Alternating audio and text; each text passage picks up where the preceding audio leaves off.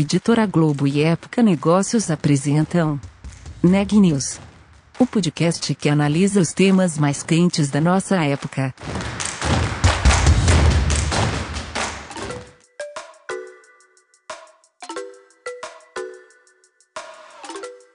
Olá, meu nome é Daniela Frabasília, sou da Época Negócios e você está ouvindo mais um episódio do Neg News, nossa série de podcasts sobre a pandemia do novo coronavírus. Hoje eu estou acompanhada da nossa repórter Sabrina Bezerra e a gente vai falar um pouco sobre saúde mental e home office, não é mesmo, Sabrina? Oi, Daniela. Pois é, a síndrome do esgotamento profissional pode sim surgir durante o home office. Por isso, é importante que o trabalhador fique atento. No podcast de hoje, eu entrevistei a Thais Targa. Ela é psicóloga e especialista em carreira. A Thais contou como o profissional pode identificar os sintomas, buscar formas para acabar com a síndrome e descobrir quando é preciso buscar por uma ajuda médica. Confira a entrevista. Oi, Thaís. Obrigada por participar do Neg News. Ah, eu que agradeço o convite. Fico muito honrada em estar aqui com vocês. Bacana. Thaís, a pauta de hoje é sobre como acabar com o esgotamento profissional em tempos de pandemia. Então, acho que para a gente começar, é, por que o profissional pode desenvolver o esgotamento profissional durante este período? Acho que a ideia é a gente entender um pouquinho do porquê para depois partir para a solução. Olha, Sabrina, existem uma série de situações. Uma delas é o profissional que é, foi trabalhar em home office sem ter uma estrutura mínima, sem um planejamento, sem ter passado até por um período de aprendizagens e a adaptação.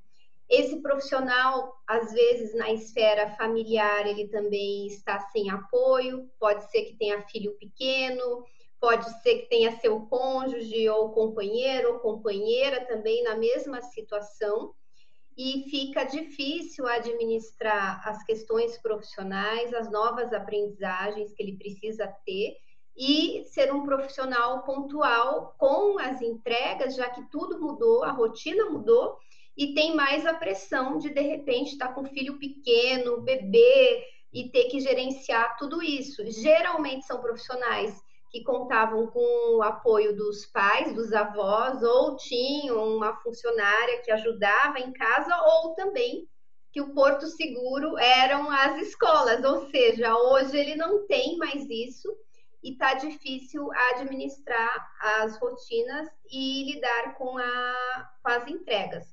Um outro tipo de esgotamento também acontece quando o profissional está trabalhando em home office, lidando aí com todos os desafios dessa situação, e ele está sendo cobrado, às vezes cobrado de uma maneira até agressiva para trazer resultados. Empresas que estão demitindo, empresas cujos segmentos foram bastante afetados pela pandemia precisam de um resultado rápido e às vezes a liderança desse profissional impõe é, algumas metas de maneira agressiva e esse profissional ele acorda e vai dormir todos os dias com medo de ser o próximo profissional a ser desligado da empresa. E um outro tipo também de situação que tem ocorrido é o profissional que, por questão da pandemia, pela falta de controle, pela até ausência de contato social, ele às vezes já até apresentava um quadro de depressão, síndrome do pânico, e isso tudo acaba intensificando esses sintomas que levam também a um esgotamento. É aquele profissional que ele lida com tudo isso, mas emocionalmente ele está muito fragilizado. Então a gente percebe esses, esses três tipos de situações. Bacana, Thaís. E como ele pode identificar os sintomas? Porque muitas vezes ele não percebe que está sofrendo um esgotamento profissional. Olha, até muito interessante, porque até alguns autores especialistas na área, quando a gente está falando de burnout, dizem que é, geralmente os profissionais que amam muito o seu trabalho são os profissionais que entram em, que entram em burnout, porque eles não percebem que estão passando do limite. Então, vejo também esse quadro. Agora, o profissional ele deve ficar atento quando, de repente, ele começa a ter sintomas físicos pelo excesso de trabalho, ele também tem muitos pensamentos com relação ao trabalho, ou seja, aqueles pensamentos persecutórios, aqueles pensamentos que não o abandonam. Então, ele pensa no trabalho quase que o tempo todo e principalmente quando ele não está trabalhando. E o profissional, ele percebe também que ele começa a perder o prazer por atividades que ele gostava muito de fazer e hoje ele já não sente mais prazer, não, não se sente desafiado. Às vezes até um futebol que ele gostava de jogar, né? Hoje não é possível, mas é, atividades como essa que traziam muito prazer, ele gostava e hoje ele não tem vontade de realizar essas atividades. E também quando o profissional ele tem, ele começa também a pensar em pedir demissão, a de repente tem profissionais que relatam que tem o desejo secreto de ficar doente para que através dessa doença ele consiga aí um afastamento do seu trabalho. Entendi, Thaís. E você comentou sobre o excesso de trabalho. Como que o profissional pode avisar o chefe de uma forma que não prejudique? Olha, é muito importante que é, existem diferentes tipos de liderança. Então, tem aquela liderança que tem um acompanhamento mais próximo e tem aquela liderança que, na verdade, está acompanhando ali os resultados e não tem o hábito de conversar semanalmente ou mesmo que mensalmente com seus subordinados. Então, é muito importante que esse profissional ele crie momentos com a sua liderança. E esses momentos eles devem ser é, criados não só para uma sessão reclamação, mas também para contar as vitórias, contar as realizações.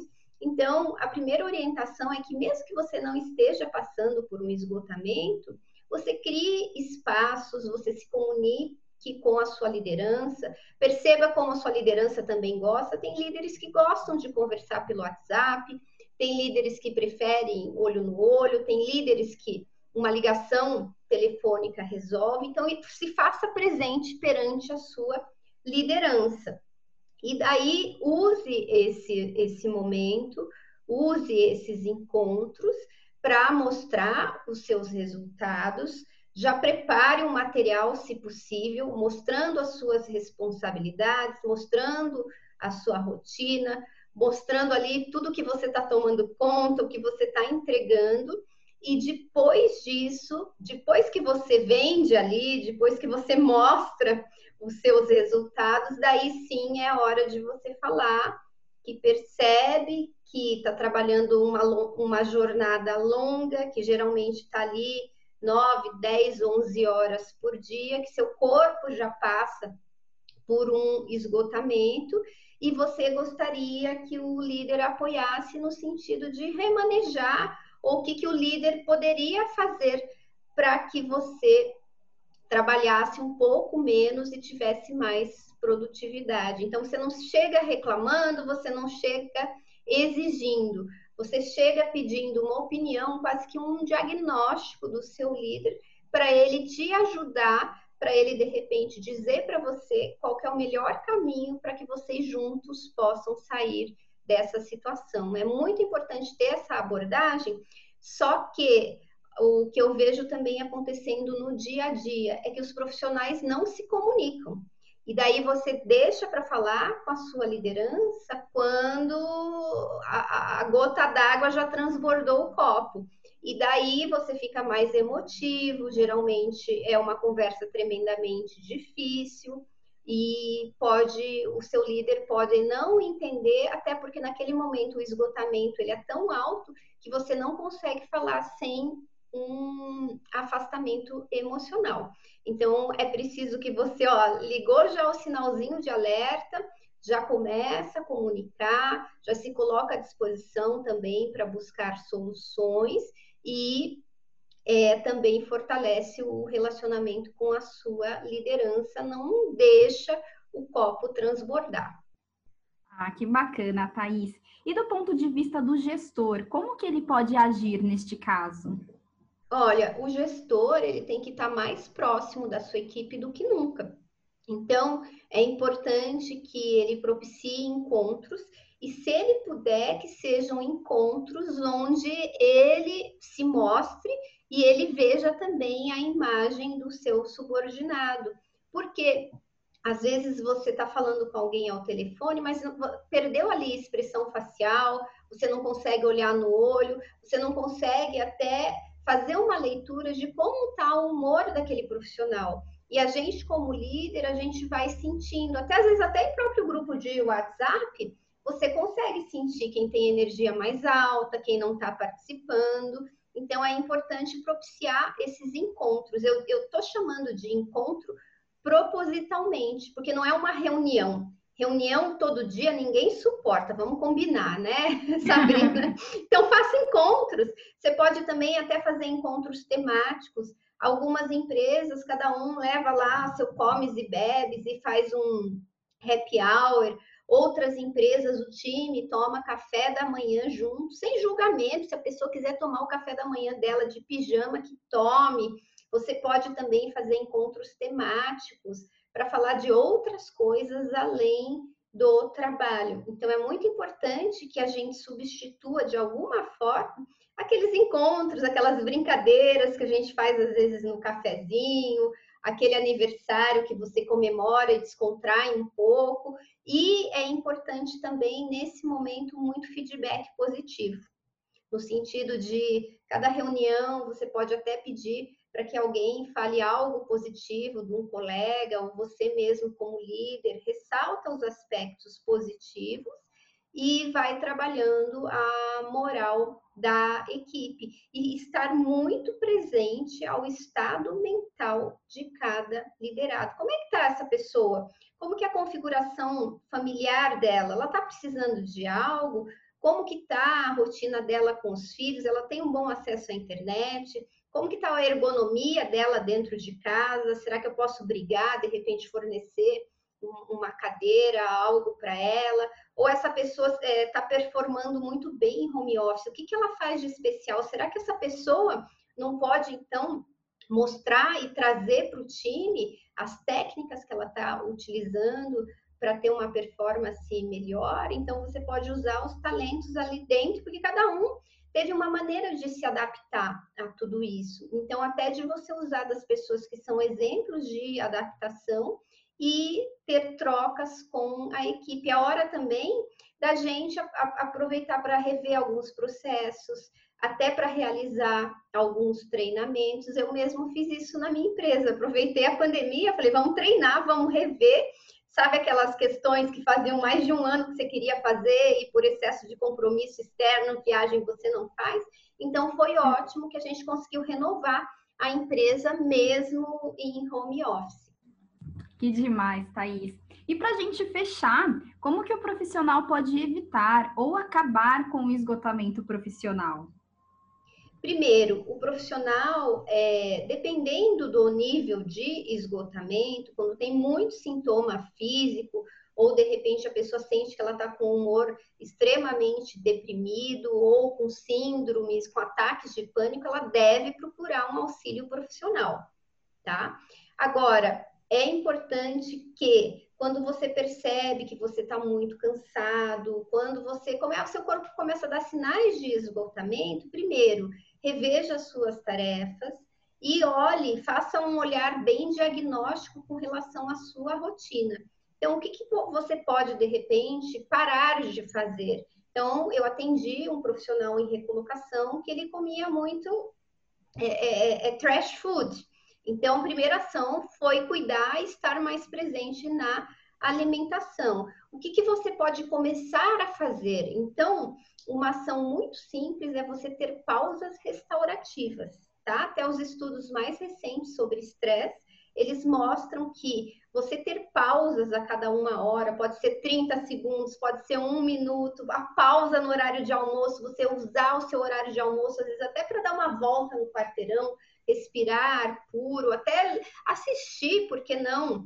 Um episódio do seu seriado favorito, ele é muito importante, porque renova e na volta profissional ele já dispõe de mais energia. Então, começar a fazer mais pausas restaurativas e olhar também dentro da sua rotina aquilo que você vai continuar fazendo ou até intensificar. Então você pode falar, olha, Thaís, eu me sinto muito bem quando eu ligo aqui a minha webcam e converso com colegas de trabalho. Então faça mais isso, isso te faz bem, crie mais momentos assim. Mas é a hora de você olhar e também de não ter vergonha de buscar ajuda. Conversa com o seu RH, se você puder, procura um psicólogo, é muito importante a gente poder conversar.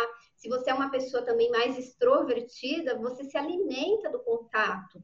Então você precisa, você não pode se isolar. É importante, faz happy hour, chama sua tia, sua mãe para fazer um happy hour, ensina a usar o Skype, o Zoom e se propicia também esses momentos. É importante que você mantenha atividades de lazer e que você também cuide da sua rotina e não fique extrapolando aí as horas do seu home office. Home office não é escravidão e você não precisa trabalhar 11 horas por dia, você não precisa responder aquele e-mail às 11 da noite. Você pode ter aí um horário de trabalho, pode trabalhar também por turnos e, e fazer negociações aí dentro da sua própria empresa.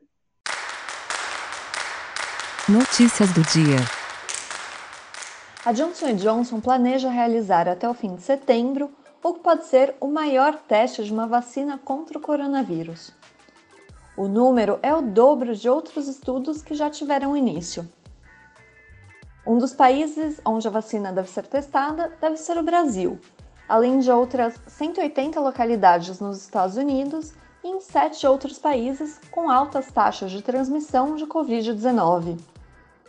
Os resultados iniciais devem começar a ser publicados no fim de 2020. Se provarem que a vacina funciona de forma segura, os planos são torná-la disponível de forma emergencial já no começo de 2021. O governo deve ampliar por mais 60 dias os prazos para que empresas e empregados firmem contratos para redução proporcional de jornada e de salário e também para a suspensão temporária do contrato de trabalho. A medida é uma forma de fazer frente ao impacto econômico gerado pela pandemia do novo coronavírus. Se confirmada a prorrogação, os trabalhadores brasileiros poderão chegar a seis meses de salário e jornada reduzidos ou de suspensão do contrato de trabalho. A renovação do auxílio emergencial para a população de baixa renda poderá ter um impacto adicional de até 100 bilhões de reais no orçamento do país. Uma das opções que entrou na mesa agora é reduzir o público-alvo do auxílio nas próximas parcelas até chegar ao número de beneficiários previstos para o novo programa Renda Brasil, um programa social do governo que vai substituir o Bolsa Família. E o último boletim do Conselho Nacional de Secretários de Saúde mostrou que o Brasil tem hoje 3.501.975 casos confirmados de novo coronavírus. O número de óbitos é de 112.304, o que nos deixa com uma taxa de letalidade de 3,2%. O Neg News de hoje fica por aqui. A gente volta amanhã.